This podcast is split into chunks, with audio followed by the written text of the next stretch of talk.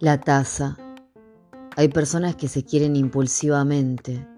Así fue como yo, en pleno proceso de pieles saliéndose de mí, la conocí a ella. Ella que no pone frenos en ser genuina. Ella que no duda en dejar salir una lágrima en nuestras charlas cargadas de intensidad. Ella que no me subestimó ni siquiera cuando su alrededor lo hacía. Ella si supiera el valor que tiene para mí verla entera, entera, merecidamente entera. Pensé en darle un beso, una caricia y una mirada. Pensé en sorprenderla con un regalo que no era más que amor.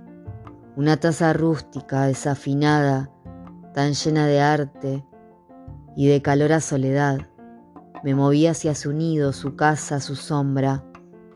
Volví a sentir al verla que hay personas con las que tenés una consonancia mental, visual y espiritual. Días después me entero que ella había querido comprar esa misma taza y ya la habían vendido. Amistad en un mundo disconforme, sin ojos ni lealtades. Amistad de esa que admira y que devuelve en un gesto lo que no se puede comprar.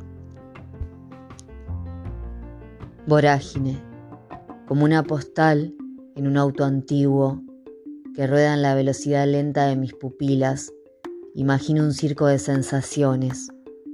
El ruido de la ciudad desaparece y en ese silencio también desaparezco yo, pensando en lo interminable que es pensar.